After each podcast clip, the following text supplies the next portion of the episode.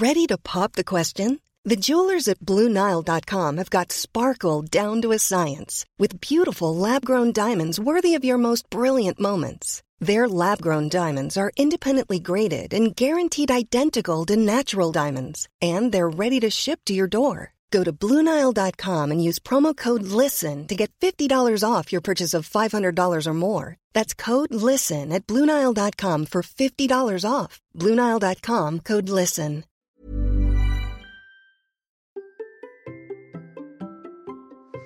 Finir l'UTMB me semble déjà un défi extraordinaire. Mais il est encore plus quand on a senti la mort nous envahir quelques années avant, comme mon invité. Allez, c'est parti. Bonjour mes champions, c'est Bertrand. Bienvenue dans Kilomètre 42, le podcast dans lequel nous parlons de course à pied, mais surtout de mouvement et d'un mode de vie plus sain pour lutter contre la sédentarité. Aujourd'hui, je ne vais pas vous faire mon intro habituel, je vais rentrer dans le vif du sujet là tout de suite. Et je voudrais... Et pour cela, je voudrais d'abord vous raconter l'histoire de cet épisode. Vous avez peut-être participé à des événements, des courses pour Octobre Rose, le Movember, de grands mouvements qui mettent en lumière la lutte contre le cancer. Je voulais vous en parler et j'ai fait quelques recherches. J'ai alors découvert l'association À chacun son Everest. Fondée par la première femme à avoir gravi l'Everest, cette association accompagne des enfants, des femmes atteints de cancer et de leucémie. Elle organise avec eux des stages, ce qu'ils appellent les expéditions. Elle leur fait relever un challenge sportif pour révéler en eux des qualités qu'ils ne soupçonnent pas et qui sont celles des champions le courage, la volonté, la détermination, l'espoir, l'envie. C'est leur Everest. Toute proportion gardée, être champion du monde de notre monde est aussi notre forme d'Everest à nous. Et j'ai donc trouvé la démarche de cette association remarquable. Je voulais donc parler de cette association et ils m'ont donné le contact de Thierry Chalandre. Et là, j'ai pris une claque. Une belle claque. Il y a quelques mois, Thierry bouclait l'UTMB 2021 à la 288e place. Bon, ça c'est pour les stats, mais c'est pas le plus important. En fait, ce n'était pas son premier. Thierry l'avait déjà bouclé en 2016. Mais dans les mois qui ont suivi ce premier UTMB, Thierry s'est senti mourir, physiquement et mentalement. Il avait 40 ans et il acceptait, car Thierry était atteint d'un cancer depuis des mois, y compris pendant la préparation de son UTMB, mais il ne le savait pas. Avec Thierry, nous avons parlé de son parcours de sportif de haut niveau. En 10 ans, il est monté sur 16 podiums nationaux en aviron, sans avoir pu grimper la marche supplémentaire, et il nous explique pourquoi. Et puis, il explique comment il est arrivé au trail, et surtout, comment il a découvert sa maladie, la lutte contre la maladie, son approche des soins, puis sa guérison, son retour au sport, et son fameux UTMB 2021. Puis vous allez découvrir que Thierry a de nombreux projets, de magnifiques projets. Je suis certain, la philosophie de vie de Thierry va vous bousculer autant que moi pendant l'enregistrement de cet épisode. Et bien entendu, vous retrouverez dans les notes de l'épisode tous les liens vers les associations dont nous avons parlé, les projets dont nous avons parlé. Allez, c'est parti. Bonjour Thierry. Bonjour. Comment vas-tu? Eh ben écoute, ça va bien. Euh, dans cette période un petit peu compliquée, on arrive à faire avancer les choses euh, en étant positif et en essayant d'aller de l'avant. Si je t'ai invité aujourd'hui, c'est pour parler de, ton parcours et euh, je, je, voulais te demander, comme ça on va placer tout de suite le, cadre, qu'est-ce que tu faisais à la fin de l'été cette année euh, dans tes activités sportives? L'année qui vient juste, non, l'année qui vient juste de s'écouler ou l'année il, y a quelques jours, il y a 3 4 ans quand on bah, on va commencer par cette année là, il y a quelques il y a quoi? Il y a 3 mois là. Bah, cette année-là, fin août, en fait, je, je terminais l'Ultra Trail du Mont Blanc, euh, qui est un Ultra Trail qui fait, comme son nom l'indique, le tour du massif du Mont Blanc, qui fait 175 euh, km et 10 000 mètres de dénivelé positif et négatif. Mm. Donc, il s'agit d'une petite course, comme on dit, euh, demandant beaucoup d'efforts, d'endurance et de longueur. Euh, qui est en fait ce qu'on appelle le sommet mondial du trail, puisqu'il y a effectivement des, des, athlètes top niveau qui viennent sur cette course-là. Ouais. Euh, c'est un, sommet hein, pour beaucoup de, gens. Euh, moi-même, par exemple, je me dis, euh, je me sens pas capable de, le courir encore. Et pourtant, quand on voit ton parcours, et c'est ce qui est, ce qui est fou, c'est de se dire qu'en fait, c'est encore plus un sommet quand on regarde le parcours, parce que c'est pas ton premier UTMB en fait. Non, c'est pas mon premier UTMB. Euh, J'en ai couru un il y a quatre ans, fin 2016. Alors si on part dans l'idée de dire euh, c'est pas mon premier euh, sommet entre guillemets, mon, premier grand défi, mm. oui c'est un petit peu l'histoire de ma vie depuis que je suis gamin. Euh, je, si je pouvais revenir en arrière, mon premier grand défi comme ça, c'était à l'âge de 15 ans où j'avais décidé avec un copain de partir à vélo de Saumur pour aller à l'île de Ré. Il y a à peu près 220 km. Et on était parti avec des bons vieux vélos euh, VTT de 15 kilos. Et, voilà. Et à 15 ans? donc ça fait un petit peu partie de, ma vie, ce genre de truc. Et à 15 ans, comme ça, tu, tes parents te laissent partir, vous partez à deux comme ça avec des, des, vélos. ouais. Oui, oui, je pense que. Alors, on peut toujours comparer les époques. Je pense que c'est il y a des plus de difficultés peut-être maintenant, hein, le nombre de voitures, la, enfin, la fréquence des gens, peut-être, etc. Et tout, mais euh, je pense que j'ai eu une éducation qui justement faisait accéder à cette autonomie, mmh. cette capacité à gérer la, le risque, maîtrise du risque. Mmh. Voilà, le, le, sport fait partie de ma vie depuis que je suis tout petit. Euh, j'ai commencé par un sport études foot, puis après j'ai basculé dans l'aviron qui a été mon vecteur de vie pendant plus de, de, de 15 ans à, à, haut niveau. Et euh, l'exigence, la rigueur, le travail, euh, faut savoir que l'aviron, on est sur des plans d'eau. Alors moi, j'étais sur la Loire, c'est un fleuve vivant. Mm. Euh, on s'entraîne des fois l'hiver, il fait euh, il fait zéro degré, euh, donc tout risque de tomber dans l'eau peut quand même être vite dramatique. Donc en fait, j'ai été vite, j'ai vite appris ce genre de choses. Enfin voilà, mes parents font du voilier, donc j'ai fait du voilier très jeune en haute mer. Donc, euh, cette notion de risque, maîtrise du risque, en fait, euh, euh, on l'apprend progressivement. Mm. Et je pense qu'il y avait vraiment aucun souci à faire partir deux ados de 15 ans dans des coins sur un âme. Alors, c'est toujours pareil. Il y a toujours dans la vie une infime part de risque réel. Le risque est souvent subjectif. Mm. On se le met. J'ai peur de et si se passe ci, et si se passe ça, et si, et si, et si, et si. au final, les gens font plus grand chose je trouve que c'est à son paroxysme dans cette société-là actuelle où effectivement les gamins, on préfère les laisser devant des écrans mm. plutôt que de leur dire, bah écoute, euh, la route est à toi, vas-y, euh, fonce. Alors fonce, pas tout à fait à fond, mais quand même, vas-y quoi. Et euh, t'en gardes quoi? Ça s'est passé comment cette aventure avec ton copain à 15 ans là T'en gardes quel souvenir? Euh, ah bah, un super souvenir puisque tu vois, si je remonte dans, dans mes, dans, on va dire dans mes dans cette notion de d'endurance fondamentale, de partir pour un truc où, où tu dis ok, je suis le seul acteur de, de ma vie, je décide si je prends telle route ou telle route et à quelle vitesse et comment je gère en fait mon corps mmh. pour arriver à un objectif. Puisqu'en fait, on en, on en revient là, c'est-à-dire qu'en fait, tu te retrouves avec toi-même, avec ton corps, et euh, ce corps, il doit t'amener à un endroit. Donc, comment on va le gérer en termes d'énergie, en termes de douleur, de fatigue, de, de, de difficultés mentales, de dire j'en peux plus, euh, j'arrête, c'est trop dur, c'est trop ci, c'est trop ça. Donc c'est cette notion de gérer cette zone de confort, d'inconfort. Et euh, ce que j'en garde, bah, c'est qu'effectivement, tu vois, je pense que c'est précurseur de toute ma vie derrière, euh, et que c'est des bases fondamentales que j'ai construites à 14-15 ans, qui me permettent après, dans ma vie de tous les jours, de, de réagir correctement à différentes situations qu'on vit en tant qu'adulte. Euh, pour la petite anecdote euh, de mémoire, ça s'est super bien passé, parce que j'en ai un très bon souvenir. J'ai un souvenir aussi mémorable que sur le retour, on avait voulu passer couper, je pense, une route et passer par un petit sentier et que j'avais planté la roue avant dans un fossé, mm. que mon vélo devait pas être assez solide et que j'avais plié la fourche, ce qui fait que quand je tournais, mon pneu frottait au cadre et j'arrivais pas vraiment à tourner. Donc, donc voilà. Mais euh, mais, mais voilà quoi c'était oui je pense c'était c'était une expérience fondatrice quoi ouais euh, donc après tu dis tu as fait de l'aviron à, à, haut niveau alors j'avais no j'ai ça dans mes notes euh, c'est euh, parce que tu en as fait euh, à, bah, à, très haut niveau enfin euh. oui oui alors très haut niveau euh, en termes d'entraînement oui mmh. En termes de résultats, on va dire que je me suis arrêté au niveau de l'équipe de France, quoi, à la porte de l'entrée de l'équipe de France, quoi. D'accord malheureusement dans le haut niveau euh, une part de qualité naturelle, une part d'entraînement, une part d'aspect mental, et puis une part d'aléatoire ou de chance qui sont liées, euh, on va dire, au contexte qui t'entoure, au, hasard de la vie qui fait que ben t'as la mauvaise blessure au mauvais moment. Enfin, il y a plein de choses. Donc, euh, donc oui, moi j'ai passé, on va dire, 20 ans dans les 20 meilleurs Français en poids léger, enfin 15 ans dans les 20 meilleurs Français en poids léger. J'étais six fois champion de France. Enfin, j'ai été sur 16 podiums nationaux, euh, c'est-à-dire en gros un an sur deux. Euh, j'ai été sur le... voilà. Donc en fait, j'ai commencé un peu pour te dire, j'ai commencé un sport étude foot. Et puis à l'âge de 14 ans, je me suis aperçu que le foot, en termes de dépenses physiques, ne me correspondait plus. D'accord. Ce n'était pas assez important. Ouais. oui, il marchait tout. voilà. Et puis du coup, j'ai basculé dans l'aviron. Je me suis dit là, vraiment, on peut se dépenser. Euh, on peut se dépenser. Donc c'est comme ça que je suis rentré dans l'aviron. Mm. Dans l'aviron. Ouais, et tu dis euh, le cap au-dessus, t'as pas pu le passer. Euh, avec le recul, tu, tu vois comment ça en fait?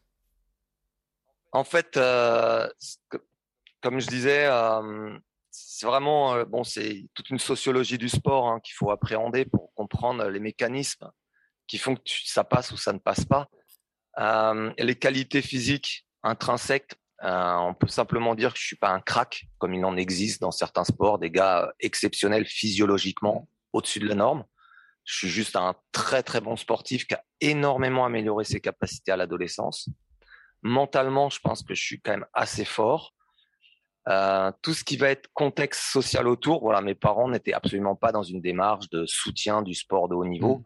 mais plutôt dans une démarche de réussir son, son scolaire et sa vie professionnelle. Oui. Mmh. Je leur en veux absolument pas, hein, mais euh, c'est un fait. Voilà, y a, quand on a des parents, toute une famille qui est regroupée autour d'un jeune athlète, on s'aperçoit qu'on franchit des marches. Et puis après, il faut avoir le soutien, on va dire fédéral, euh, du, du, du, contexte sportif en lui-même. Et là, ça passe par ton club, ta fédé, etc. Et, tout. et si ton club n'est pas forcément dans les clous, si ton entraîneur, euh, c'est toute une question là de, de, on va dire, de politique du sport.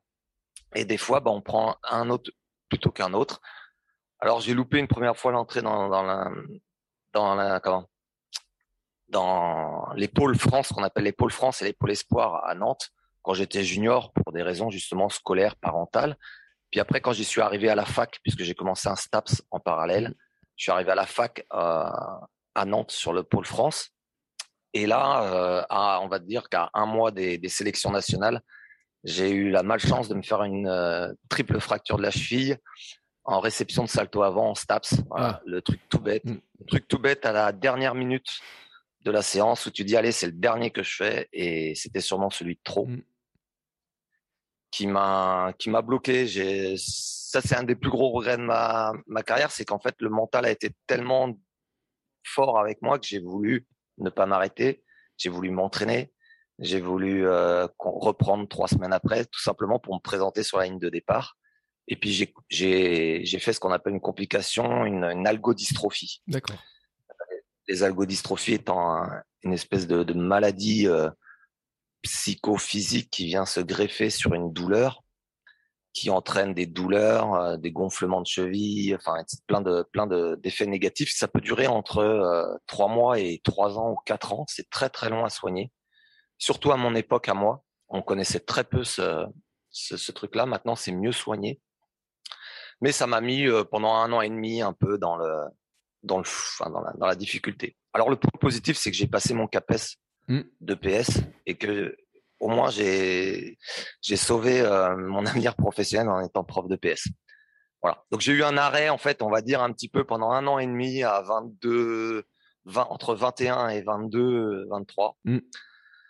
Pour gérer ce problème-là. Et puis après bah voilà, j'ai repris le sport de haut niveau mais euh, on, on, perd on perd le rythme euh, enfin, on a beau s'entraîner, mais il faut bosser déjà parce que c'est pas un sport professionnel. Donc moi, il faut savoir quand même qu'à 24 ans, euh, bah, j'étais prof de PS et puis je m'entraînais deux fois par jour. Quoi. Donc je m'entraînais le matin, j'allais au boulot, je m'entraînais le soir. Mais comme beaucoup de sportifs de, de sport non professionnels. Mm.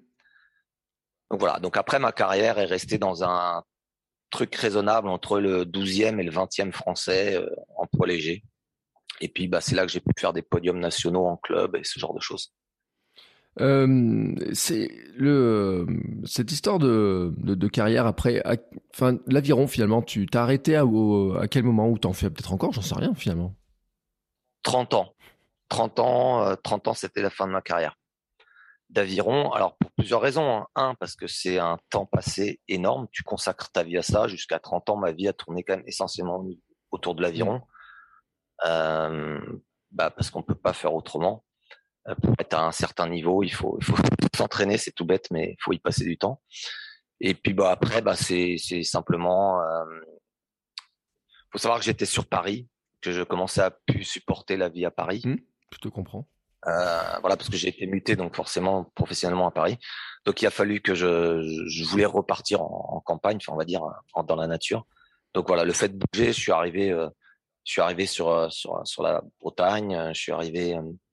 il a fallu, enfin, j'ai rechangé de, de cadre familial. donc l'arrêt de la carrière s'est fait comme ça en fait. Et et puis je voulais reconstruire une maison, enfin rénover une maison, d'autres projets pour, pour passer à autre chose. Mais l'arrêt de la carrière est très très dur. Hein. C'est vraiment une phase très compliquée. Quand on a baigné dedans pendant autant de temps, il y a vraiment une phase de dépression sur beaucoup de points qui sont compliqués à vivre. Euh, alors, comment tu euh, t'en viens finalement ensuite sur l'endurance, sur le, le, trail, sur l'ultra? Parce que euh, parce que alors déjà, bon, j'avais ce parcours de vie où j'ai toujours aimé ce type de défi, hein, comme je l'ai dit tout à l'heure là, dès, dès 15 ans, j'avais déjà ce type d'expérience de, de faire un truc long. Que l'aviron, de toute façon, prépare à ça. L'aviron, c'est un sport qui prépare, on a des doses, c'est un peu comme un cycliste. Hein. Un cycliste, il fait ses 150, 200 bornes quotidien. Mm. Donc, quelque part, après, euh, s'il veut basculer dans autre chose, euh, il a déjà ses compétences physiologiques d'entraînement euh, là-dessus. Donc, cette endurance foncière, je l'ai. Mm. J'y suis basculé parce que, parce que juste à l'arrêt de ma carrière, j'ai fait des petites expériences sympas avec des copains qui étaient il y a une course pareille d'ultra trail mais en aviron, enfin d'ultra mais en aviron qui s'appelle le Tour du lac Léman. D'accord. On part à 4 à 5 sur un bateau et on fait le tour du lac Léman. Donc c'est pareil, c'est 180 km. Ça dure entre 11 heures et 20 heures de course. Ouais. Donc c'est en fait c'est peut-être ce, ce, déclic là qui m'a fait rebasculer dans l'idée de, de, faire des trucs des, des, des, trucs en endurance. Mais entre les deux après, j'ai plutôt puisque j'ai eu une phase en fait où bon voilà il a fallu rénover une baraque et donc j'ai un peu baissé de pied en termes d'entraînement mmh. et euh, j'ai juste couru quelques marathons pour m'entretenir on va dire jusqu'à 34 ans et à 34 ans là je me suis remis le pied à l'étrier pour me rentraîner un petit peu refaire des trails euh... et puis euh... et puis progressivement bah, jusqu'à l'arrêt quand je, quand j'ai quand j'ai quand j'ai senti que ma santé déclinait là j'ai eu un, un souci qui, a fait que j'ai re une coupure en fait. La vie de ma vie de sportif de haut niveau a été faite de, de coupures, à chaque fois de se relancer, de repartir et tout. Euh, on n'en a pas encore parlé, mais c'est vrai que euh, ton, premier UTMB, euh, finalement, c'est 2016, c'est ça? Oui, fin 2016. Euh, et en 2017, on te diagnostique un cancer, en fait. Ouais. En fait, euh, Comment ça s'est passé? Ça s'est passé que je suis arrivé sur l'UTMB 2016, on va dire. Euh, cet UTMB 2016, il est, il est assez paradoxal parce qu'en fait, euh, toute l'année 2016, c'est-à-dire la partie hivernale de l'hiver, j'étais déjà assez malade. Ma santé déclinait vraiment profondément sur différents facteurs. Et, euh, et puis, arrivé à l'été, comme je suis enseignant de PS, j'ai eu mes deux mois d'été, juillet, août qui fait que forcément le système immunitaire reprend un petit peu, je pense, de de de, de force. Euh, le repos, le fait de pas être au boulot, euh, le fait d'être en montagne au grand air, fait que bah, finalement, euh, je me suis ressenti mieux et puis euh, j'ai terminé cette, cette UTMB 2016. Je pense sur mes qualités intrinsèques, sur mon mental, sur cette idée de découvrir des choses nouvelles.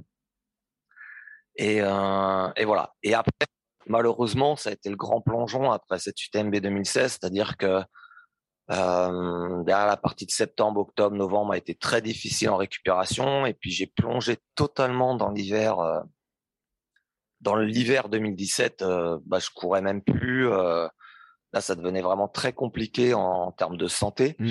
Mais mais le problème, c'est que n'étant pas très euh, en alerte médicale en permanence, en me disant que tout va bien, etc. et tout, je me suis mis à vivre dans le déni en fait. Mmh à m'inventer des excuses en me disant que non, c'était passager, qu'il y avait d'autres choses, que que c'était à cause de ci, que c'était à cause de ça, et puis que c'était pas grave. Mais euh, j'ai vu quand même quelques médecins parce que par moments j'étais quand même un peu euh, vraiment. Enfin, quand je dis dans le, dans le dur, euh, c'est c'est que c'est vraiment que je suis dans le dur. Et euh, à chaque fois, les médecins me disaient que non, il se passait rien. J'étais sûrement fatigué par mon train de vie, par, euh, par le fait que j'étais hyper actif, que j'étais toujours en mouvement, mais ils voyaient pas grand chose. Donc ça a conforté en fait cette idée de déni ou de me dire, euh, de me dire, je suis, me, c'est ça vieillir en fait. Hein. Je suis arrivé à une réflexion qui était de, de se dire que bah, fallait l'accepter. En fait, je, je vieillissais quoi. J'étais pas, j'étais passé, j'arrivais à la quarantaine, donc euh, c'était ça la quarantaine quoi. Puis être capable de de faire euh, deux entraînements par semaine, pas être capable de enfin mal dormir la nuit, avoir des douleurs articulaires partout, avoir des problèmes de peau, avoir des tas de choses qui t'arrivaient. Tu te disais bon bah voilà, c'est ça vieillir. Bon, bah. et, et c'est là que j'ai vécu un truc assez intéressant, c'est que en fait dans ce printemps 2017, j'en étais même au point où où le cerveau te préparait à mourir. Et ça c'est un truc assez euh, assez intéressant à vivre et qui alimente une réflexion que j'avais, c'était de me dire qu'en fait la nature était assez bien faite quelque part. Mmh. Parce qu'on se pose toujours la question comment les personnes euh, âgées ou euh, les animaux qui sont âgés ont l'air d'accepter ce sentiment de mourir euh, assez, facilement? Le, terme est peut-être dur à dire, mais on va dire avec avec avec cette notion qu'il est normal d'arriver à une fin.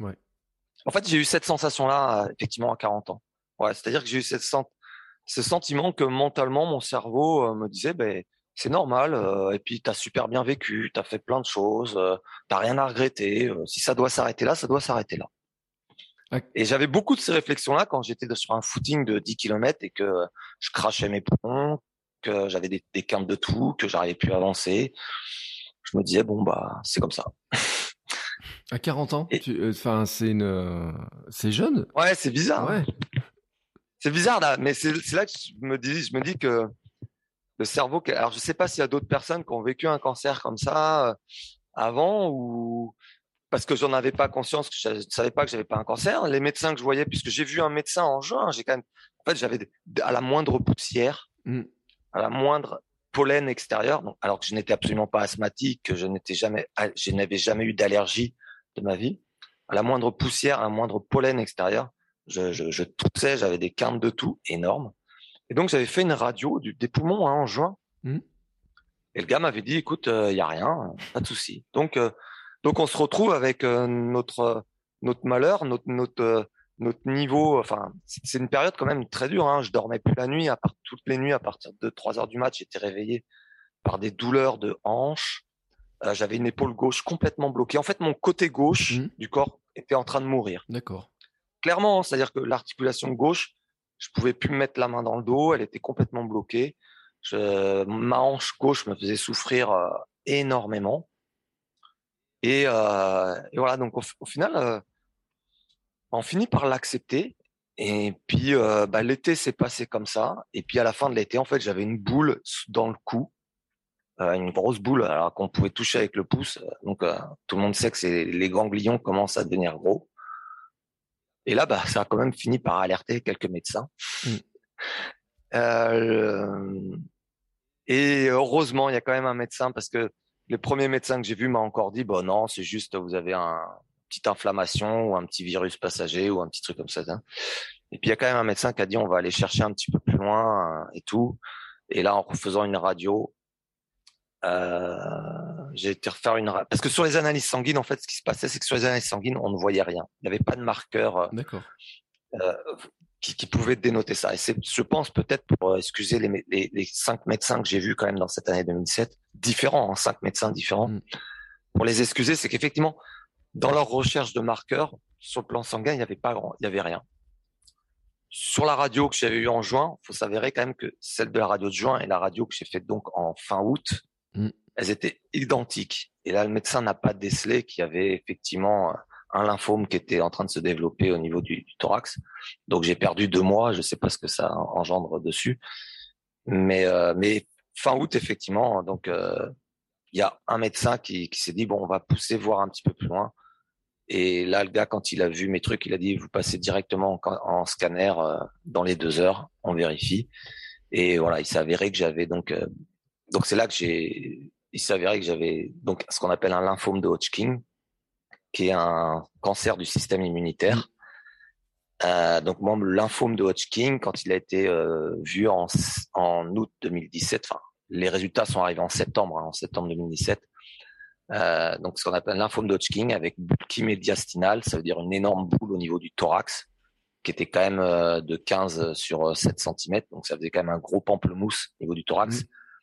Et puis, bah, donc un chapelet de ganglion qui remontait jusqu'au cou. Donc, on appelle ça euh, de niveau 2, puisqu'elle atteint deux stades, le cou, le thorax, et elle descend pas en dessous du diaphragme.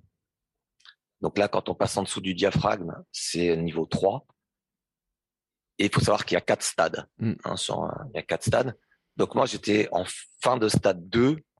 C'était resté sur deux niveaux, mais avec un bulky médiastinal de haut grade, donc énorme. Mm.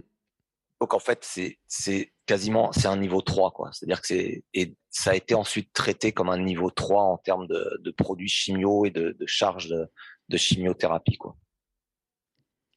Euh, Qu'est-ce que tu ressens au moment où on, où on découvre enfin, enfin ce que tu as quoi? Parce que finalement, euh, ça fait des mois que tu souffres.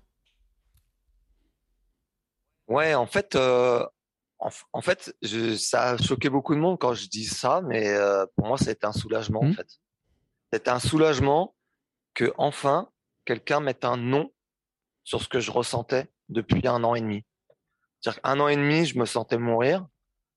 Euh, je sentais clairement que je n'allais plus bien. Je connaissais ma valeur, entre guillemets, sportive, en termes de santé, en termes d'énergie. Et je me sentais mourir. Euh, et autour de moi, en fait, euh, personne s'alarmait.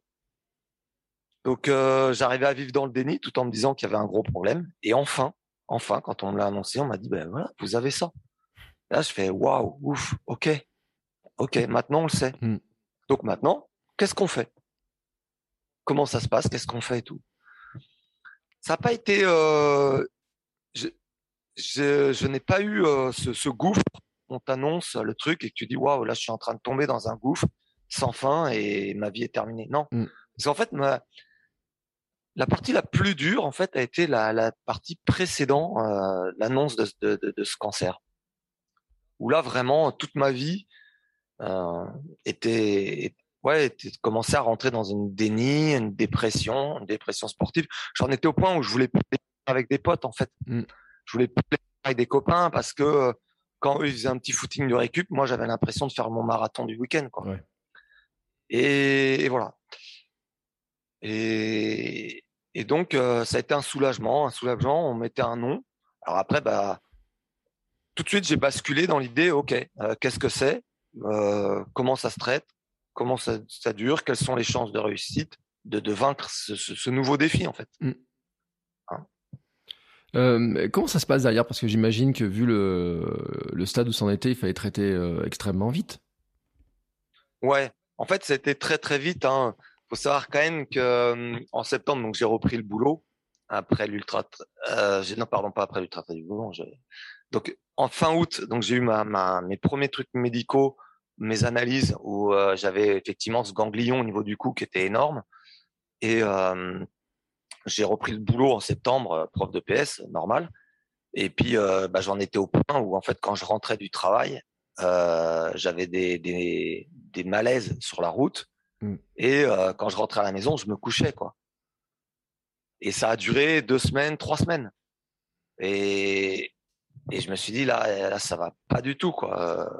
Et à ce moment-là, donc, c'est là que j'ai revu, parce que le premier médecin en août, il m'a dit, euh, bah, ça doit être euh, juste une, un, un problème, un problème de, je sais pas, de virus, enfin, de, d'inflammation, etc. et tout. On, on, regarde pendant deux semaines ce qui se passe, et puis il y a ça. Puis au bout de deux semaines, j'ai fait euh, non, non, là, là, ça va vraiment plus. Quoi. Mm. Donc là, deuxième analyse. Et là, euh, dans les dans les trois jours euh, scanner, au bout du scanner, ils disent en fait, ça sent. C'est là qu'en France, on s'aperçoit qu'on a un système de santé quand même très intéressant. Moi, je découvrais un petit peu ça parce que c'était un monde qui m'était un peu inconnu. Et je me suis aperçu à quel point, à partir du moment où tu es dans un, état grave, on te prend en charge à une vitesse remarquable. Mm. Euh, et tout s'enchaîne très très vite. Donc en fait, 15 septembre, on m'a dit euh, la semaine prochaine c'est ci, la semaine prochaine c'est ça. Et puis bah j'ai été commencé à être traité, on va dire le 15 octobre. Donc ça a pris euh, un mois. Alors tu vas me dire, euh, vu où j'en étais, euh, la, la Madame ma merde, la, la, personne qui est chargée de, de, de me suivre sur, sur, cette chimiothérapie me disait que de toute façon fin décembre j'étais trois mois après, comme c'est un cancer actif quand même, et vu le stade où j'en étais, euh, trois mois après, euh, j'étais en phase terminale, donc il fallait quand même aller vite, effectivement. Mmh. Et donc effectivement, euh, dès octobre, j'ai subi mes, mes, premières séances de, de chimiothérapie, qui ont, donc je le disais tout à l'heure, ils m'ont traité un petit peu avec un énorme protocole renforcé, un peu comme un, comme si j'étais en stade 3 déjà. Mmh. sur, il y a eu, j'ai eu, je, crois, trois, deux mois, deux mois de protocole renforcé. Et si au bout de deux mois, le lymphome avait disparu, après, il continue avec un protocole un petit peu moins important. Enfin, quand je dis important, c'est en termes de, molécules, en termes d'effets soi-disant toxiques ou d'effets secondaires annoncés. Et pendant six mois. Donc voilà, la durée de la chimio, pour moi, a duré six mois. Euh, ça a duré six mois. Et euh, à, quel, à ce moment-là, tu, tu penses que tu as retrouvé ton activité, ta vie d'avant? Enfin, qu'est-ce que tu penses à, ce moment-là? Non, on n'a jamais retrouvé la vie d'avant. Hmm. Ça, c'est un truc qu'il faut. Euh, l'idée, c'est si on commence à pleurer sur la vie qu'on a perdue, hmm. On va se perdre il faut plutôt sourire à la vie porte ou à la vie qui va s'ouvrir dans le futur. Ça, c'est une chose importante. C'est-à-dire que euh, moi, je l'ai dit quand, quand on m'a annoncé ça, j'ai dit, OK, c'est une nouvelle expérience qui s'ouvre devant moi. Euh, donc, effectivement, euh, bah, le boulot s'arrête. Ta vie va être tournée autour de ta chimiothérapie. Mm. Et dans cette chimiothérapie, il faut la voir comme une expérience, un moyen de se renouveler, un moyen de réinventer sa vie, de reconstruire sa vie. et toute cette phase de chimiothérapie pendant six mois, qui dure, euh, il faut mettre en place des mécanismes qui vont te permettre de commencer à réinventer une vie. Donc une vie au quotidien, avec effectivement des choses qui te plaisent. Parce que si c'est pour t'enterrer dans ta dépression, dans ta douleur, dans ta souffrance, euh, et tourner entre quatre murs, effectivement, mentalement, tu vas pas aller bien. Donc en fait, euh, il faut savoir se dire, bah ok, euh, ce que je faisais là euh, deux semaines avant, c'est terminé, mais par contre, je vais faire d'autres choses super bien. Ça fait cinq ans que je dis, je voudrais faire de la musique, ou je voudrais faire du dessin, ou je voudrais lire ces livres, je voudrais classer, je sais pas moi, mes, mes photos, je voudrais faire ci. On a, on a, je pense, quand on y réfléchit bien, des milliers de choses qu'on aimerait faire et qu'on n'a pas fait. Mmh.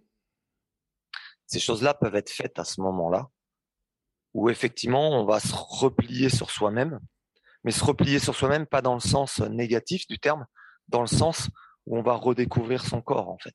On va redécouvrir qui on est, quelles sont les choses importantes pour soi. Et c'est un moment où, effectivement, on va pouvoir faire on dit toujours qu'on a plus ou moins, même, sans une maladie, euh, les crises de la quarantaine, de la cinquantaine, enfin, des moments où peut-être faut, faut, repenser à soi et quels sont les, ce qui donne du sens à notre vie qui est important. Bah, ce moment-là, en fait, nous oblige à le faire, mais nous donne aussi ce temps-là pour apprécier chaque instant. Puisque bien sûr, c'est rythmé par tout ce qui est médical. Hein. Toute notre vie va être rythmée par le médical, les chimios, euh, les, soins infirmiers, euh, les, les, piqûres à faire, les médocs à prendre, etc., etc., etc. Mais entre les deux, on peut euh, reprendre du temps pour soi et se recentrer sur ce qu'on a envie de faire ou ce qu'on n'a pas fait jusqu'à maintenant. Et ça, en fait, ça va peut-être permettre de préparer l'après-chimio. Moi, j'ai eu l'impression que pendant la chimio, on est dans un système où on est cocooné.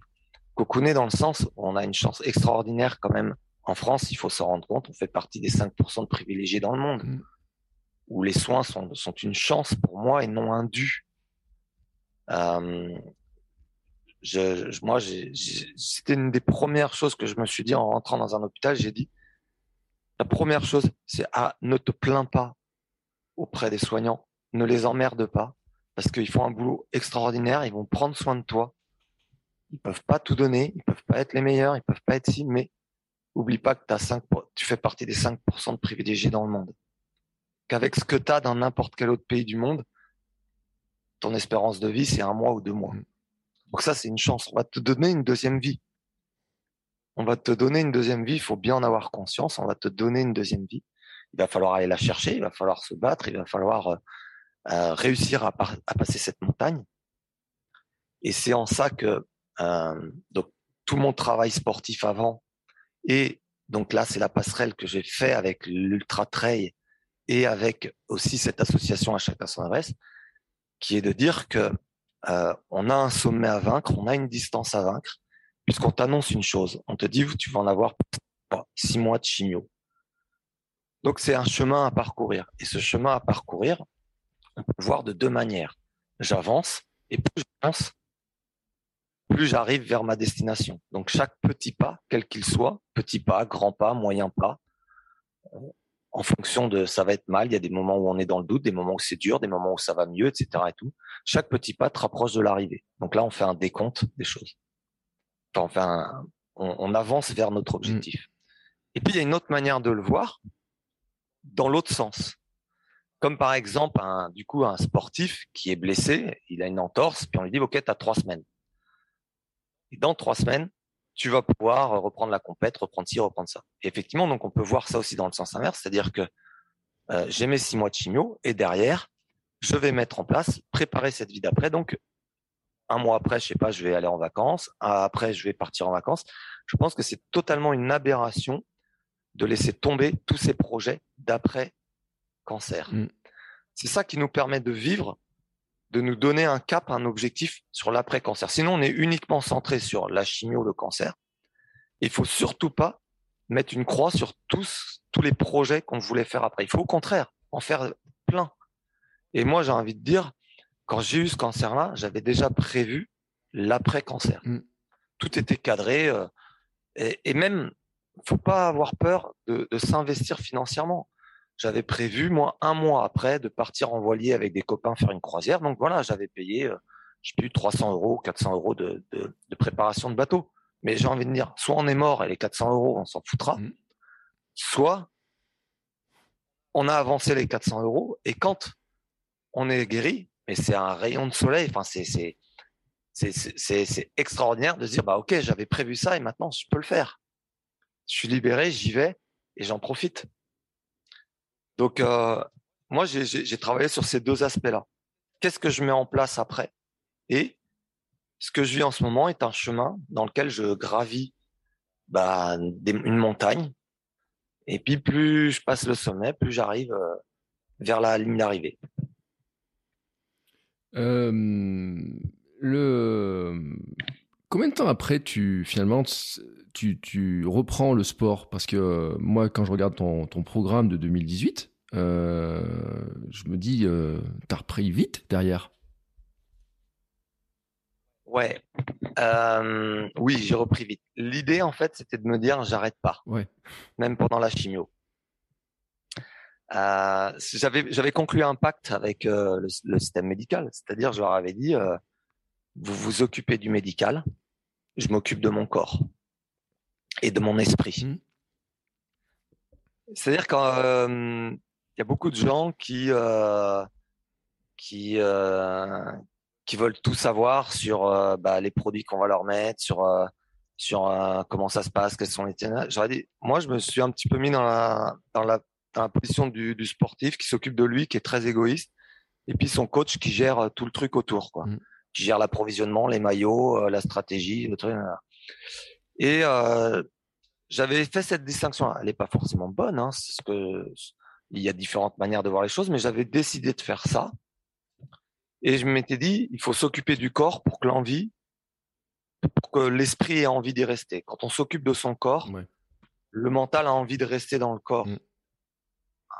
Et s'occuper de son corps, moi, pendant la chimio, donc je m'obligeais déjà à aller marcher. Donc euh, j'ai essayé de trottiner un petit peu. Donc en fait, c'est c'était un petit peu. Euh, on, s'aperçoit qu'effectivement, on va plonger progressivement dans la chimiothérapie. Au début, euh, au début, quand on m'a mis les produits, j'ai eu un effet immédiat qui a été très bon. C'est-à-dire, dans le premier mois, j'ai plutôt eu l'impression de retrouver de l'énergie, mmh. de retrouver énormément d'énergie. Donc, j'allais trottiner, j'allais beaucoup marcher. Puis j'ai commencé à faire du stretching yoga. C'est-à-dire que même quand j'étais à l'hôpital, je me consacrais 30 euh, minutes par jour où je faisais euh, un peu de yoga, stretching, euh, des petits exercices d'équilibre, des petites choses. Par exemple, bon, je vais, je vais dire ça pour un, pour un coureur à pied. Un coureur à pied a souvent tendance à privilégier la partie entraînement physiologique. faut faire ses séances, euh, faut faire ses séances là, et puis à courir comme il peut, s'occuper de sa technique. Mm. Et euh, le fait d'être enfermé à l'hôpital te donne le temps peut-être de retravailler un travail de pied, de sensation, de remuscler ta plante de pied avec des exercices d'équilibre, avec des exercices de maintien, des petites choses en fait que tu n'as pas le temps de faire au quotidien. Mmh. Bah, moi en fait je m'étais mis ça, c'est-à-dire que c'était ma petite routine. Euh, je faisais des petits exercices à l'hôpital qui me duraient 5 minutes, 10 minutes, 15 minutes, 20 minutes, qui coupaient ma journée entre les soins, entre les moments de fatigue, entre les moments où tu fais autre chose. Et donc j'avais cette activité que j'ai maintenue.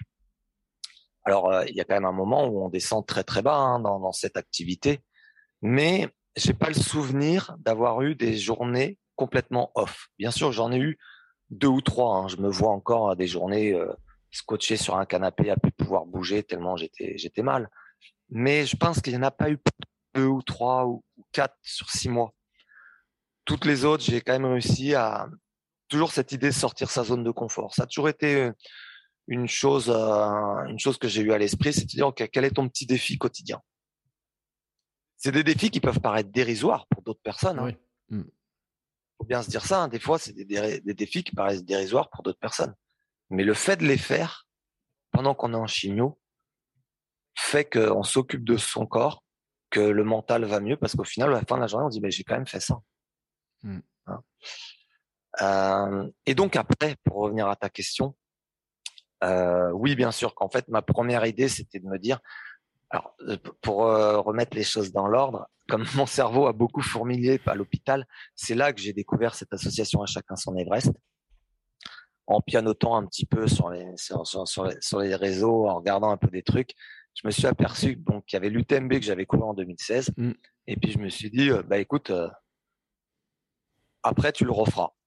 Donc euh, je me suis dit, tu, vas le refaire. et en me disant, je vais refaire cette UTMB, je regardais, puis je me suis aperçu que bah, il y avait cette association à chacun son Everest qui était qui était partenaire de, de, et qu'on pouvait courir avec un dossard solidaire, mmh. cet ultra trail du Mont Blanc. Là, en, me renseignant un peu, j'ai vu association à chacun son Everest, euh, une association pour les enfants, euh, pour les reconstruire après des cancers dans leur phase de rémission, euh, pour les aider à se reconstruire. Et puis j'ai vu fondée par Christine Janin, première française à avoir vaincu l'Everest dans les années 80, avoir fait les sept plus hauts sommets. Mmh. Puis en fait, je me suis dit, mais ça correspond tout à fait à ce que tu penses, c'est-à-dire euh, cette notion de, de chemin à parcourir pendant ta chimio. Et, et puis c'est exactement ça en fait, c'est l'image qu'ils en donnent aussi, mais cette association est faite. Moi, je, bon, je, voilà, je travaille avec les enfants, euh, j'adore ce côté euh, le sport, le corps, les enfants. Donc c'est, je me suis dit c'est ça, c'est cette association-là est faite pour moi. Donc pendant la chimio, je me suis dit ok, euh, tu vas courir l'UTMB avec un dossard solidaire pour cette association. Bingo. Je regarde sur Internet, il y avait une, association satellite mm. qui s'appelle la Cordée Bretonne à Rennes, mm. qui donc euh, une association satellite de à chacun son Everest qui est à Chamonix. Et euh, bah, je les ai contactés et voilà. Donc en fait, quand je suis sorti de la chimio en avril, il faut savoir que j'avais prévu de partir au ski avec mes élèves parce que j'étais initiateur d'un projet ski avec mes élèves une semaine après la fin de la chimio. Toi, c'était mon premier projet que je m'étais fixé. Je sors la chimio, une semaine après, je suis au boulot avec les élèves euh, faire mon séjour ski. Bon, alors c'est le seul truc que je n'ai pas réalisé, mmh. c'est qu'effectivement, euh, bon, la, médecine du travail m'a pas donné le feu vert pour y aller, mais c'est le seul truc que je n'ai pas réalisé dans les projets que j'avais prévus. J'avais prévu un séjour ski une semaine après, trois semaines après, euh, une croisière en voilier, et puis après, à la fin de l'été, donc, qui suivait, de faire un premier trail de 78 km là dans le sud de la France pour voir où j'en étais. Donc tout de suite, je me suis remis le pied à l'étrier à commencer à courir. Il faut savoir que quand on a quand on sort de la chimio, on est dans un état lamentable mmh. en termes de, de physique. C'est bizarre, c'est très paradoxal d'ailleurs, c'est que euh, on vous annonce que vous êtes guéri. Mm. Et vous, vous sortez dans un état de physique lamentable en vous disant mais je ressemble plus à rien. Je ne peux plus faire un kilomètre en courant, mais on me dit que je suis guéri, que tout va bien. Et je dois le dire, euh, la partie la plus difficile, c'est la partie après cancer. Parce que d'un coup, le monde médical qui vous entourait, qui avait créé votre routine pendant six mois, s'arrête. Mm. Et vous passez de, euh, bien sûr, vous êtes le malade et vous êtes le centre de toutes les attentions au niveau médical. Ah, vous êtes guéri, monsieur. Au revoir. On se revoit dans trois mois, six mois, etc. et tout. Mais voilà. Et du jour au lendemain, paf, tout s'arrête. Et donc là, on est un petit peu, effectivement, vient, vient le temps de, euh, de, comment on se retrouve seul avec son corps, où il faut le reconstruire. Et cette phase est très très dure mentalement, parce qu'en fait, on va, faut pas, faut pas se leurrer, la chimio, elle est encore très très longue à éliminer. Hein. Mmh. Pendant de longs mois, faut savoir quand même qu'on vous a mis des produits plus toxiques que ce que vous aviez comme maladie dans le corps, qui voulaient vous tuer. Donc euh, c'est pas des, c'est pas des, des, des, plantes anodines qu'on vous mmh. met à l'intérieur. Donc tout ça, il faut l'évacuer pendant des mois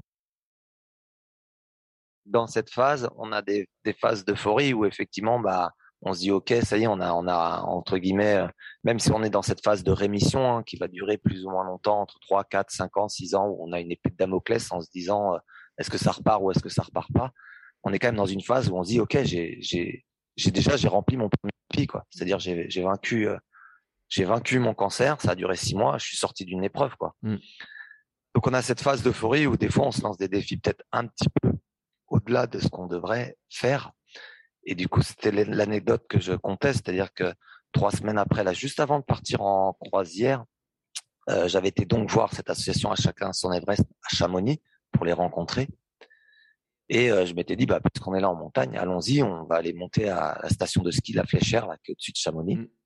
Et donc, il y a 800, 900 mètres de dénivelé, quoi. Et donc, j'étais parti euh, trois semaines après à me dire, on va faire ça. Donc, dans la journée, c'est passé.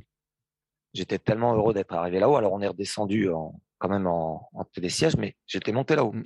Sauf que euh, trois jours après, euh, j'ai payé la note, quoi.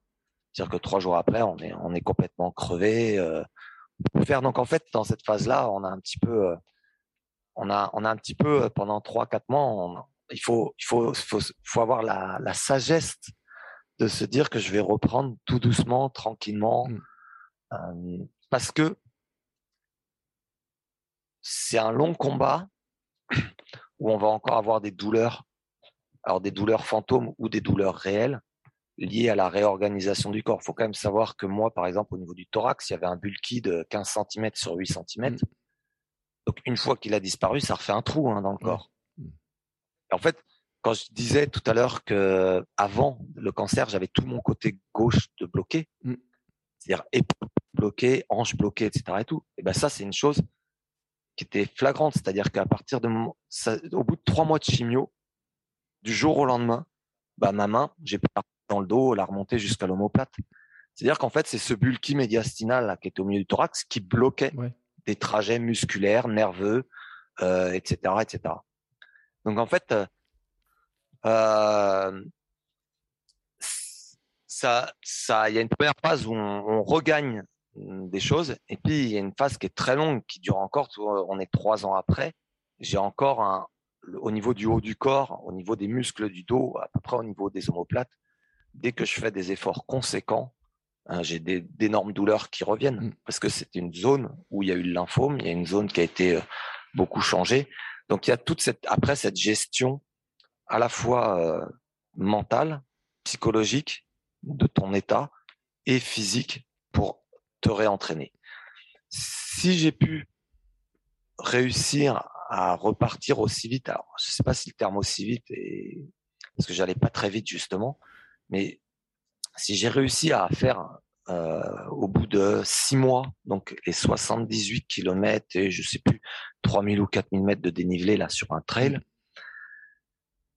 euh, c'était une première victoire, c'est sûr.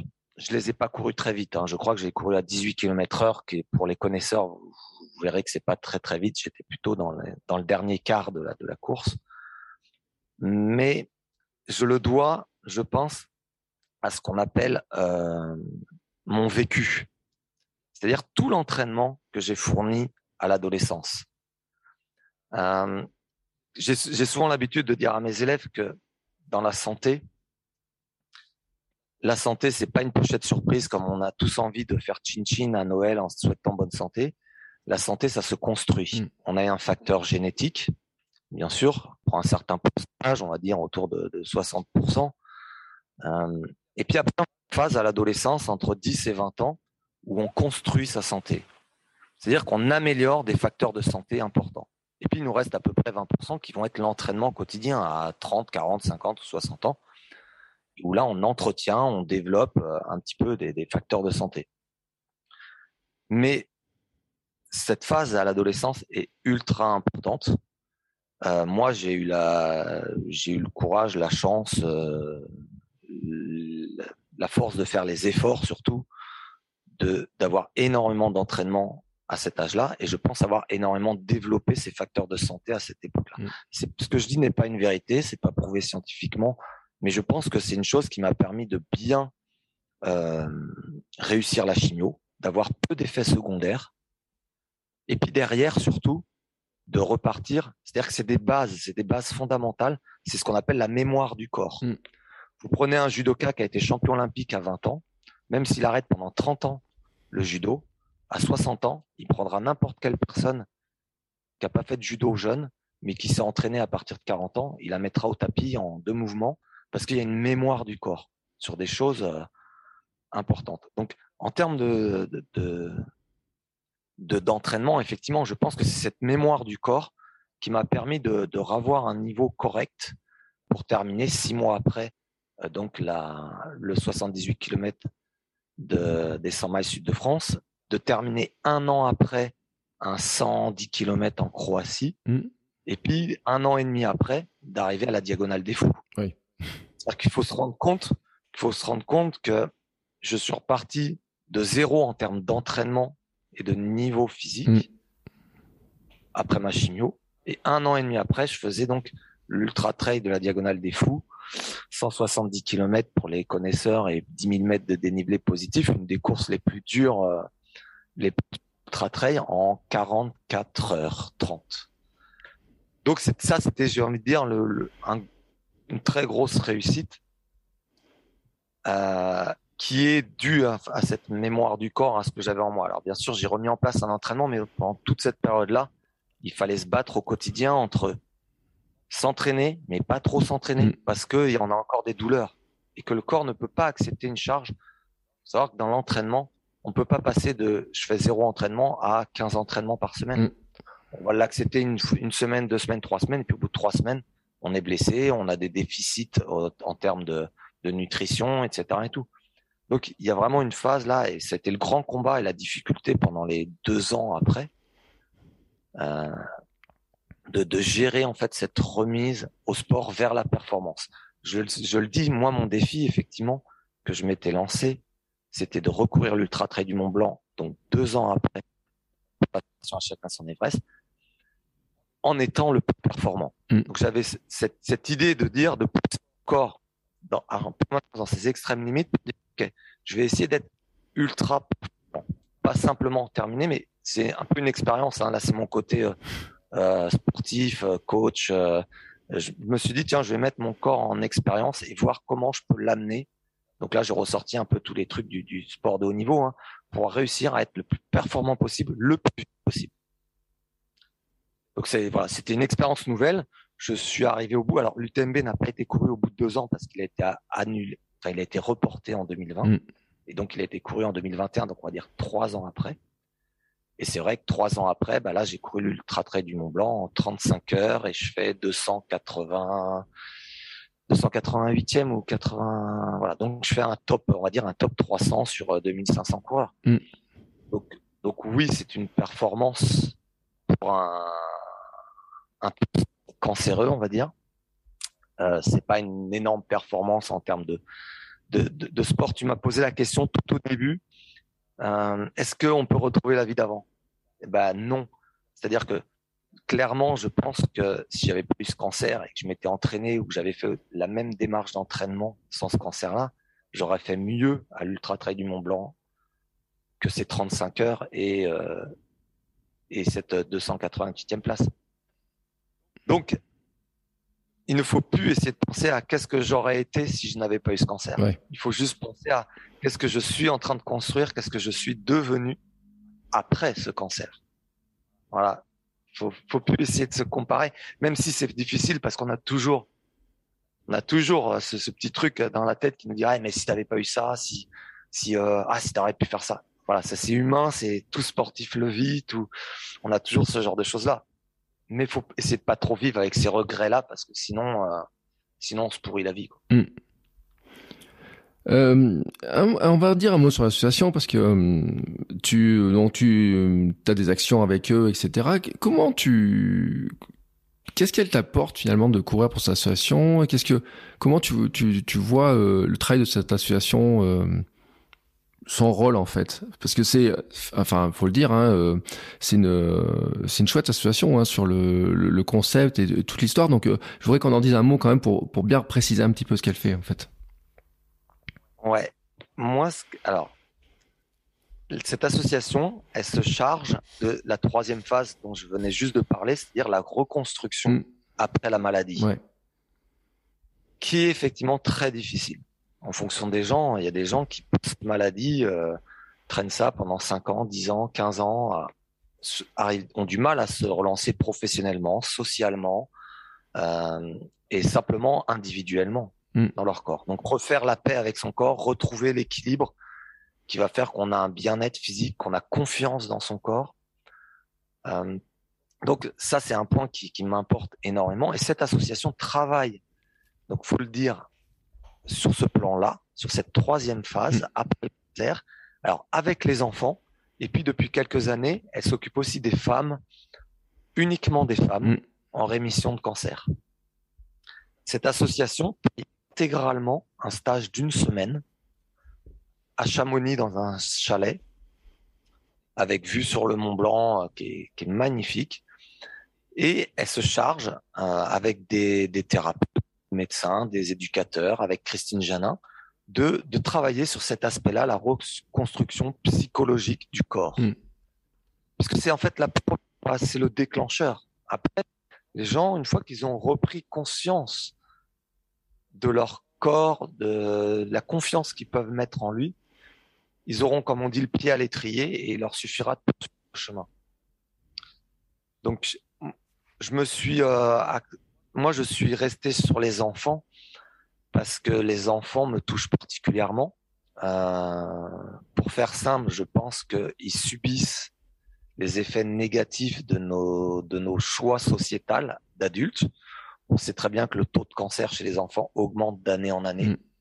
Conséquence de euh, notre train de vie, de la malnutrition, de, nos choix de vie euh, sociétal. Euh, que les enfants ont tout à construire, qui sont l'avenir de notre pays. Donc les enfants me touchent particulièrement dans cette phase-là. des, j'ai toujours le l'envie de les comparer comme des, diamants bruts, des, diamants en devenir. Et je donne toujours l'image aux enfants, on leur dit, vous êtes, euh, à la base, vous êtes un vulgaire caillou qu'on ramasse. Quand on dit on ramasse un diamant euh, dans une mine, c'est un vulgaire caillou tout sale. Et puis, à force de le polir, on va en faire ressortir les facettes, la brillance, la valeur, etc. Et donc, je dis toujours aux enfants, mais on peut le dire aussi aux adultes, hein, vous avez tous un diamant en vous. Ce diamant, il ne demande qu'à être poli. Mm. Donc, il faut savoir qu'il existe en soi. Il faut savoir euh, trouver les moyens bah, de commencer à le frotter, de commencer à le faire briller, et puis d'en faire un truc euh, magique en fait. Parce que mon point de vue, c'est de montrer que le corps est un instrument magique. Je pense qu'on est dans une société à l'heure actuelle qui a abandonné le corps pour se focaliser sur euh, les capacités intellectuelles, sur d'autres valeurs, mais on a clairement abandonné le corps. Euh, et je trouve ça assez terrible qu'on abandonne le corps puisque c'est un instrument magique. Pour étayer mon propos, euh, je l'ai cité tout à l'heure, euh, la construction du corps et de sa santé, on a 20% d'amélioration à l'adolescence. Mm. On sait clairement que nos enfants, à l'heure actuelle, ne bougent pas. Le taux de, le taux de, de comment de, d'enfants en club, le taux d'enfants qui fait des activités physiques a baissé drastiquement à cause des écrans, de tout ce, système euh, internet, euh, jeux vidéo, etc. Et tout. Il y a une, il y a études maintenant qui le disent, hein, les enfants en 40 ans ont perdu 25% de leur capacité motrice, 25%. Moi, en tant que prof de PS, mes enfants, à l'heure actuelle, ne rentrent pas même d'il y a 10 ans. Il mm. faut quand même se rendre compte des choses. faut quand même se rendre compte des choses. Je ne vais pas parler du contexte sanitaire actuel, mais en deux ans, on a encore accéléré les choses. C'est-à-dire qu'on le constate tous. Hein. Là, les, tous les encadrants, on s'aperçoit qu'on a des enfants de 14-15 ans qui ont un niveau moteur d'enfants de primaire. On a des stades dans l'évolution du corps euh, qu'on appelle euh, le corps, corps vécu quand on est petit, mmh. où en fait le corps, dans son mouvement et son activité, nous permettent de vivre et de s'enrichir. On a une phase à l'adolescence où on est dans le corps perçu, on commence à prendre conscience de son corps, et c'est là qu'il y a les formes d'abandon du corps. Tout simplement, euh, on commence à prendre compte que c'est notre propre corps, notre propre personnalité qui est en échec peut-être par rapport à d'autres. Avant 11 ans, on ne le perçoit pas ça. Le cognitif n'est pas assez développé pour se rendre compte que c'est nous qui sommes la cause de l'échec. Mm. Donc à cette phase d'adolescence, on le sait, euh, il y a déjà une période où on abandonne le corps pour se réfugier dans d'autres choses plus virtuelles. On a tous des millions de champions du monde à la récré, mais on a peu d'enfants qui font du sport en club, pour étayer mon propos. Et puis après, on a une société qui a une foi aveugle dans le médicament comme étant euh, le moyen de maintenir la santé. Mm. Et bien sûr qu'il y a des préoccupations, il y a beaucoup de gens qui commencent à en parler de cette notion que euh, la santé se construit et s'entretient. Le médecin ne fait que réparer. On ne peut pas partir dans la vie en se disant le médecin va tout, euh, va tout résoudre. Non, le médecin et les médicaments ne vont pas tout résoudre. Et je pense que on, finit par s'en rendre compte. Toutes les études à l'heure actuelle le disent, que ce soit l'obésité, les cancers, euh, Alzheimer, l'activité physique de maintenir la santé, de retarder euh, la, la, la, déchéance intellectuelle, etc. etc. Mm. Voilà, le mouvement nourrit le cerveau. Il faut s'en rendre compte. Le problème, c'est que c'est pas encore en application. Donc, je reviens à mon idée. Pour voilà, c'est un peu la raison pour laquelle moi je me suis engagé au niveau des enfants, parce que j'ai conscience de ça, que c'est mon travail au quotidien dans les collèges, de faire prendre conscience aux enfants qui sont les seuls acteurs de leur corps et que c'est un investissement pour la santé. Donc, cette association s'occupe en plus d'enfants qui ont, on va dire, eu la malchance, qui font partie du très faible pourcentage d'enfants en France, avoir eu cette petite malchance de rencontrer un problème mm. tôt dans leur vie. Oui. Mm. Donc ça, c'est vraiment le, truc qui m'a touché dans cette association-là, euh, cette notion de, de, passer. Et puis après, les moyens, bah, on est exactement dans la même démarche euh, un petit voilà, à chacun son Everest. Il n'y a pas de défi plus grand les uns les autres. Il n'y a pas de défi ultime. À chacun le sien. Moi, mon défi ne peut pas être de d'aller vraiment gravir l'Everest. Mm. Mon défi va être de faire le tour de l'ultra trail du Mont Blanc. Pour une autre personne, son défi, ça va être de faire euh, euh, une randonnée de 20 km en bord de mer, et ainsi de suite. Mais c'est ça que véhicule cette association et qu'elle réussit, euh, je pense, magiquement euh, avec les enfants. Pour avoir accompagné euh, certains enfants à l'aller et au retour, on s'aperçoit que bah, il y a des déclics. Il y a des déclics qui font que les parents le disent, les enfants reviennent euh, changer, quoi. Mm. Changer. Voilà. J'ai beaucoup parlé pour expliquer l'association, mais c'est une association non, mais c'est un magnifique message. Euh, j'avais euh, fait un épisode avec François Carré sur le podcast Sport et Nutrition qui est médecin et qui justement alertait sur la perte de compétences physiques des enfants et sur le lien. Euh, il expliquait que notamment bah, les enfants, euh, s'ils ont euh, marché ou couru, ils apprennent mieux parce que le cerveau est plus oxygéné, que tout fonctionne mieux et que c'est on perd. Il y a une perte qui est hallucinante de compétences physiques, qui est vraiment très importante. Donc je renvoie tous ceux qui écoutent cet épisode sur cet épisode de sport et nutrition où on avait parlé justement de ce sujet-là parce que c'est vrai que c'est un, un sujet qui est important et qui est euh, en plus, alors là on parle en plus des enfants malades, donc c'est pour ça que je voulais cette association. Moi quand je l'ai découverte, j'ai envoyé un message tout de suite. J'ai dit j'ai envie qu'on en parle parce que euh, j'ai lu les témoignages des parents en fait euh, des enfants qui disent que leurs enfants, comme tu disais, sont totalement changés, qu'ils ont pris confiance, qu'ils ont une retrouvé une vie peut-être qu'on pouvait pas imaginer qu'ils auraient alors, que parce que c'est un quand on parle de cancer tout de suite on s'imagine le pire et toi, tout à l'heure, tu nous disais, moi, je me suis vu mourir. J'ai l'impression, je me voyais, j'avais le sentiment que j'étais en train de mourir. Euh, c'est un, cette reconstruction, c'est un élément qui est vraiment tellement important que c'est pour ça que je voulais vraiment la mettre en avant et c'est bien que tu en parles et qu'on prenne le temps d'en parler. bah oui, tu vois, je rebondis sur ce que tu viens de dire là. Toi, quand je parlais de, de, de on a un problème sociétal de, où il faut être très corps, c'est que l'impact qu'on met dans la tête d'un enfant quand on lui annonce qu'il est malade. Et effectivement, là, ces enfants-là, à chaque instant, ont un cancer, donc ils ont une vraie maladie. Mm. Mais je rebondis plus, je le vois au quotidien. Hein. Il y a 30, 40, 50 ans, euh, quand, nous-mêmes étions enfants, euh, on avait des douleurs de croissance, on avait euh, des petits soucis, mais on avait une vision plus des choses. C'est-à-dire qu'on dit, bah écoute, tu es en train de grandir, tu as mal, mais ça va passer, t'inquiète pas. Maintenant, les enfants, à la partir de 8 ans, on leur met dans la tête qu'ils ont une maladie. Mm. Et je le vois au quotidien en EPS, c'est-à-dire qu'ils ont Osgood Jacob, ils ont euh, euh, de Safer, ils ont la maladie de Scheuermann, ils ont euh, la phobie de ci, ils ont la phobie de ça.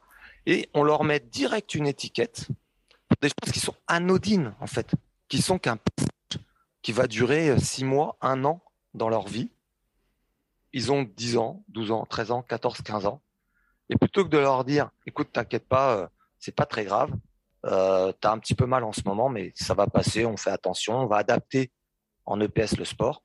Et eh ben on leur dit, écoute, tu as une maladie. Mm. Et, et on le voit bien. Maintenant, chaque enfant qui est un peu différent a une maladie. Il a une maladie, il est hyperactif. Il a une maladie, il a la phobie de l'école. Il a une maladie, il a la phobie de ci. Il a la phobie. Il a la maladie de et, on met le terme maladie sur des choses qui font partie de la vie, qui sont une évolution.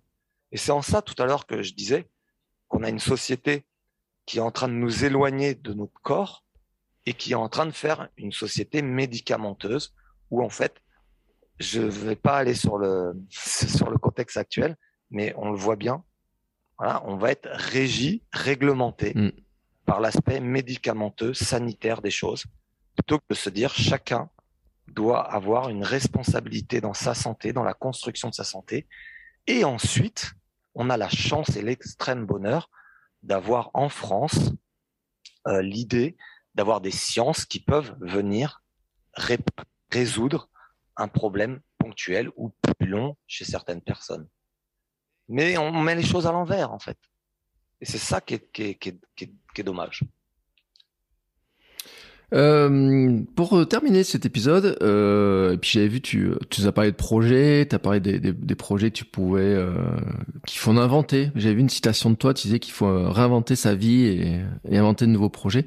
Euh, tu vois comment, toi? Tu as des projets là sur l'an prochain, sur des choses que tu as envie de faire? Alors, des projets, oui, j'en ai plein. Euh, des projets, ma vie est faite de projets, genre des projets pour des milliers de vies. Mmh.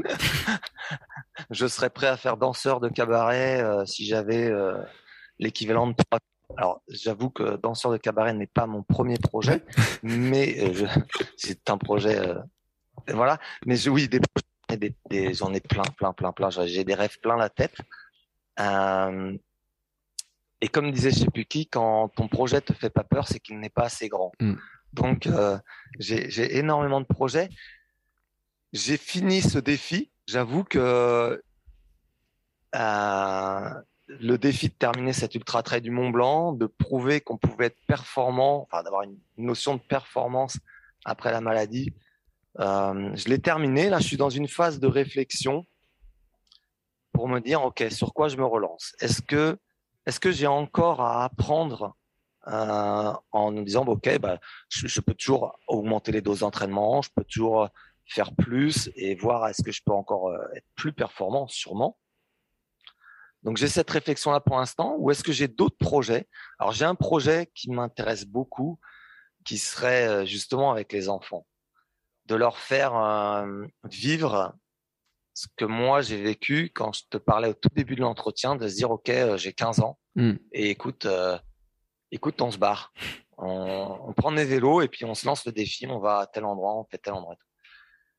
Alors, euh, l'idée, ce serait de réaliser ce projet et de dire euh, à chacun ton défi mm. et d'encadrer des enfants mm, pour euh, réaliser un défi avec eux et dans une action solidaire. Donc, je, si je synthétise rapidement, ce serait de créer des, des, stages où les enfants disent OK, on fait, on va faire bah, le, tour de, l'ultra trail du Mont Blanc en 3, 4, 5 jours et dans ce mode un petit peu vagabond. Et, euh, et euh, si euh, si on, on a on a récupéré de l'argent, et eh ben on va passer à Chamonix et on va donner cet argent-là aux enfants. Mmh. Je prends par exemple le, le, stage coûte 300 euros. Si on a dépensé que 200, 250 euros, ben on, a, on a mis 50 euros de côté pour les enfants. Donc on fait en fait un stage solidaire mmh. avec notre propre défi. Ouais. Donc de, de donner aussi peut-être aux enfants, cette, euh, aux enfants bien portants, cette envie de, de se lancer un défi. Mm. Un pour la notion de ce qu'on disait, ce que tu évoquais tout à l'heure avec euh, le docteur Carré, hein, qu'effectivement il faut redonner du mouvement aux enfants, de l'activité aux enfants, l'envie d'avoir des rêves, parce que je pense qu'on on leur donne plus d'envie d'avoir des rêves dans, dans notre société actuelle. Mm. On peut euh, leurs propres rêves. Ils consomment beaucoup les rêves des autres. C'est ce que je leur dis au quotidien. Vous passez beaucoup de temps à consommer les rêves des autres, mais peu à créer les vôtres. Euh, quels sont vos propres rêves? Et beaucoup d'enfants, quand on leur demande ce qu'ils ont envie de faire, qu'est-ce que quel rêve Je sais pas, j'ai pas. Ils ont, ils ont pas. Mm. Donc il faut redonner cette envie-là. Et puis bah avec un acte solidaire, ça c'est un projet qui m'intéresserait. Euh, J'aime bien cette notion d'itinérance en fait de de, de vivre au minimum. Alors la difficulté étant de le mettre dans notre monde actuel, un régi de lois, de, mm.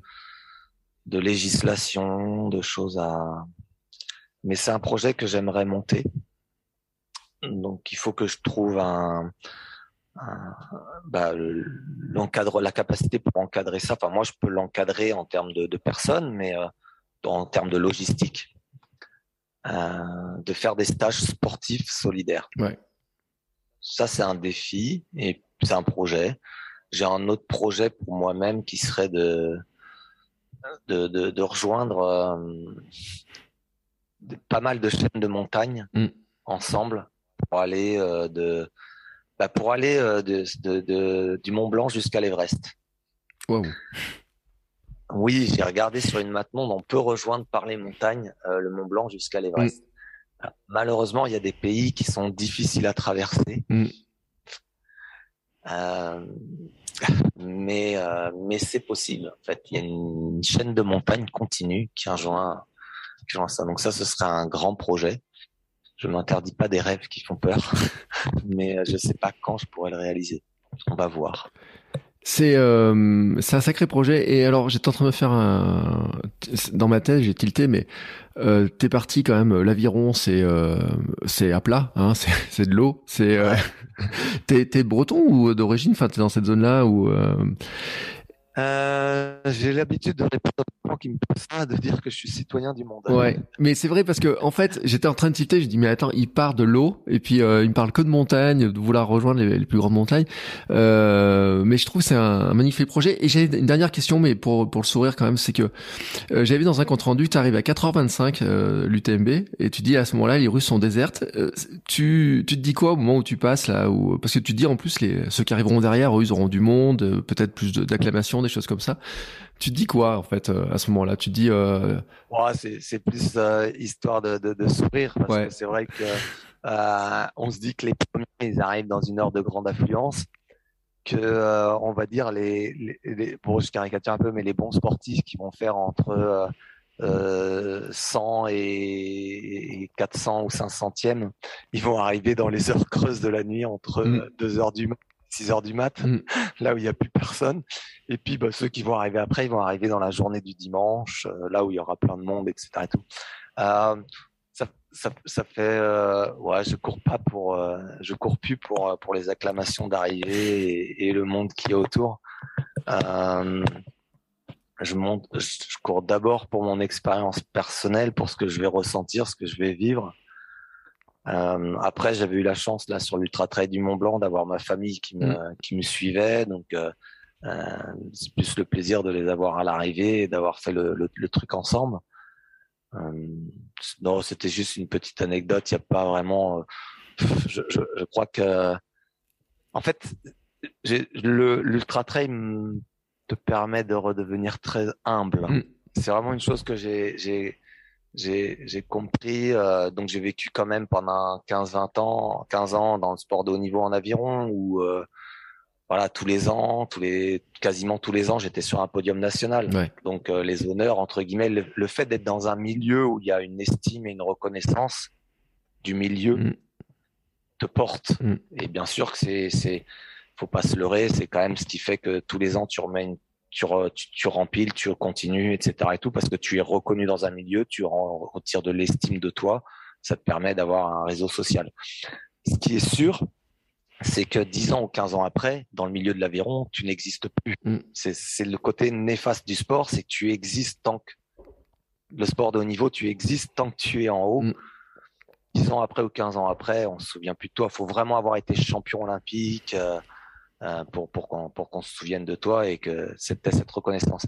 Et puis le fait de repartir dans l'ultra trail, même si on est un bon sportif, qu'on a été quelqu'un avant dans un autre sport, en fait, on repart avec euh, la diversité de l'ultra trail en termes de personnes est assez extraordinaire. Tu crois sur un ultra trail du Mont Blanc, un gars de 25 ans euh, qui a décidé de se lancer ça comme défi, et puis tu croises quelqu'un de 65, 68, voire des fois 70 ans mm. Qui, fait cet ultra trail. Tu croises quelqu'un qui sort d'un cancer, tu croises quelqu'un qui a été obèse euh, trois ans avant. Il y a une diversité de, de, de morphologie de, personnes qui sont assez extraordinaires. Et euh, donc c'est ça qui est beau en fait. Euh, je, je, pense pas que, je pense peut-être les premiers, mais je pense pas que les, gens qui font des ultra trails courent pour la foule qui les acclame à l'arrivée. peut-être je me trompe, hein, mais. mais... Mm. Bah en tout cas, euh, Thierry, je te remercie beaucoup euh, pour cette discussion euh, qui était vraiment. Puis j'avais vu des, articles où on parlait tu parlais de ta philosophie, etc., de comment tu voyais les choses, mais vraiment c'était un magnifique témoignage.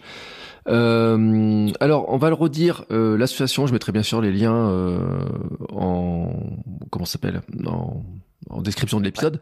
ton projet à toi, si, si quelqu'un voulait t'aider, toi, qui, qui t'entend, est-ce que tu as besoin d'aide maintenant? Est-ce qu'on peut te contacter ou comment ça? Alors moi, euh, oui, bien sûr le dernier projet que j'ai que j'ai évoqué, c'était de effectivement construire une structure qui me permette d'emmener des adolescents réaliser un projet sportif, mmh. euh, que ce soit à vélo. Si alors que moi je l'ai fait il y a, il y a même si c'était sur deux jours, euh, on était parti, euh, on dormait, euh, je crois qu'on dormait dans le fossé avec un duvet. Quoi. Ouais. mais donc voilà, effectivement, l'idée c'est d'avoir une structure avec un, un, van ou un camion aménagé qui permettent de, de dire, bah voilà, s'il y a euh, six enfants qui disent on part à vélo de, de Rennes et on veut rejoindre, euh, je sais pas, Cancale, Cancale, bon, c'est peut-être un petit peu, allez, faisons un défi un petit peu plus lointain, euh, Brest. Et ben voilà, euh, je vais avoir un véhicule, je vais avoir quelque chose qui va permettre de faire l'avitaillement, qui va permettre de faire les modes de regroupement, bien que l'idée va être d'être dans le plus simple possible. Le défi doit être tourné autour de son corps et de son expérience corporelle. Mm. Donc de limiter tout le confort euh, qu'on peut avoir habituellement. Mais on a besoin d'un minimum, j'ai besoin d'un minimum de, de, choses pour, pour créer ça. Donc effectivement, ça va passer par l'achat d'un véhicule. Euh, et, effectivement, donc je suis toujours à la recherche de, de, de, de financement pour ce projet-là. Et puis, bah, effectivement, bah, les enfants, euh, on est toujours à la recherche de financement pour aider les stages, puisque je le rappelle, les stages pour les enfants sont entièrement pris en charge. En fait, un stage d'une semaine pour un enfant à Chamonix coûte 2500 euros. D'accord. Et euh, donc voilà, donc on est toujours en train de, de, de chercher euh, euh des, des, des, financements pour, pour, bah, pour, pour, chercher pour financer les stages. Donc pour ça, il y a euh, le site de la Cordée Bretonne, pour ceux qui sont de Bretagne.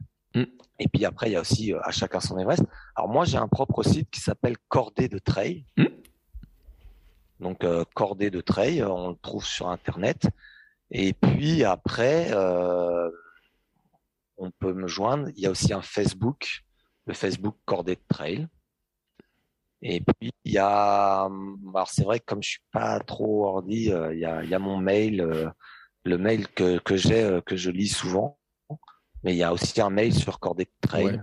Il y a un mail cordée de trail point je sais plus quoi, mais qui est trouvable sur le site cordée de trail. Voilà, je l'ai. De toute façon, je mettrai le lien vers le site parce que j'ai le site sous les yeux, donc je mettrai le lien pour que euh, bah, ceux qui euh, ont été touchés par ce projet, parce que c'est un, sacré projet et qui ont envie de t'aider, de participer, de, de soutenir, euh, puissent le faire. En tout cas, Thierry, je te remercie, euh, bah, merci. beaucoup, beaucoup. Euh, je mets bien sûr tous les liens, euh, autant vers chacun son Everest, les cordées, ta cordée de trail aussi.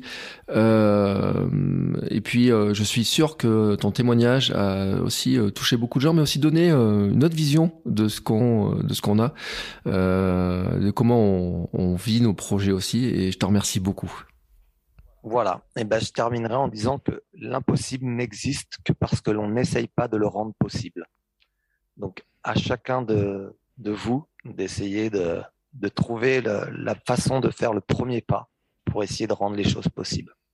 Eh bien, c'est une magnifique. Merci à toi et merci à vous tous. Bah, magnifique. C'est une magnifique conclusion. Et nous, on se retrouve. Euh, merci encore. Et nous, on se retrouve la semaine prochaine pour un nouvel épisode avec un nouvel invité. Je vous dis pas qui sera la surprise. Et en tout cas, euh, on va continuer comme ça notre euh, belle exploration du mouvement, du sport et de ce que ça nous permet de, de faire. Merci Thierry. Au revoir. Bon, c'est encore moi. J'ai un dernier petit mot à vous dire avant de vous laisser écouter un autre épisode de podcast. Si vous avez apprécié cet épisode, je vous invite à vous abonner, bien entendu, au podcast. Vous pouvez le faire sur Spotify, Apple Podcast et tous les lecteurs de podcast. Mais aussi, si vous le voulez, à laisser une petite note 5 étoiles sur Apple Podcast. Vous savez que ça aidera le podcast à se faire découvrir et à permettre à plein de gens de découvrir aussi les vertus du mouvement. Allez, ce coup-là, je vous laisse et je vous souhaite à tous une très belle journée.